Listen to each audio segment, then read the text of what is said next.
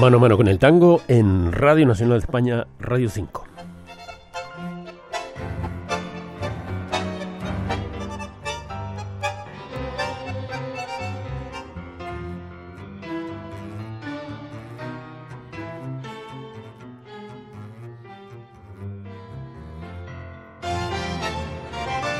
El nombre de Evaristo Carriego cruzó el cielo de Buenos Aires cuando ésta empezó a ser una ciudad grande y promisoria hacia finales del siglo XIX y comienzos del XX.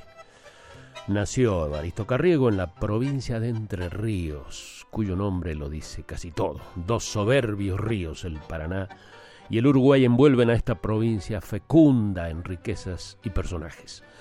La genealogía de Carriego se remonta a la fundación de la primera ciudad en Argentina, Santiago del Estero, por obra del conquistador español Mejía de Mirabal.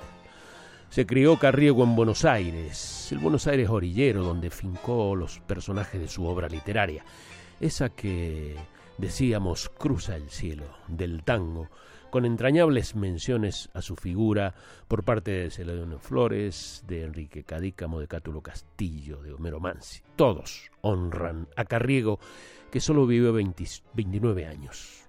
Lo honró también Jorge Luis Borges con una bella biografía.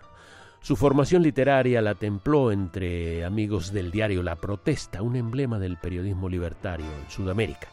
Podría decirse que es Carriego el primer poeta popular de la ciudad, con sus temas y personajes típicos, los gauchos desencillados, los inmigrantes, las costureras, las novias, las madres, el suburbio con sus acuarelas y su organito cachaciento que esparcía música y suertes en las calles, empedradas o no. Mereció la música de un hermoso tango de Eduardo Rovira, titulado así, a Evaristo Carriego.